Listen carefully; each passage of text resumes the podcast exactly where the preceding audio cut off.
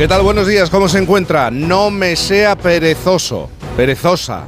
Salte de la cama porque hay que disfrutar de este domingo. Bienvenido al 10 de diciembre de 2023. Claro que se termina el puente, nada es eterno que se va a pensar, pero si sale a la calle en esta jornada se va a encontrar con el extremo noroeste peninsular todavía bajo la influencia de, ayer hablábamos de ello, de los frentes atlánticos, por lo que se mantienen las nubes las nubes con lluvias persistentes en el oeste de Galicia, por ejemplo, mientras que en el resto de la península y en Baleares va a predominar una situación mucho más estable, incluso podemos hablar de eso. Las temperaturas tenderán a aumentar de forma casi generalizada, salvo en el centro peninsular y en el este de Canarias, donde se esperan descensos. A esta hora de la mañana, ¿qué marca el termómetro, por ejemplo, en Madrid? 10 grados, en Barcelona otros 10 en Santa Cruz de Tenerife 18 grados, en Palma 12 grados, en León 10 grados, a esta hora en Bilbao 13 grados, Zaragoza 9 grados,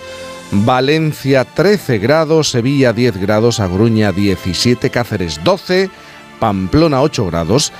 De todas maneras estamos hablando del mes de diciembre son buenas temperaturas o agradables temperaturas para un mes como este, el mes de la Navidad.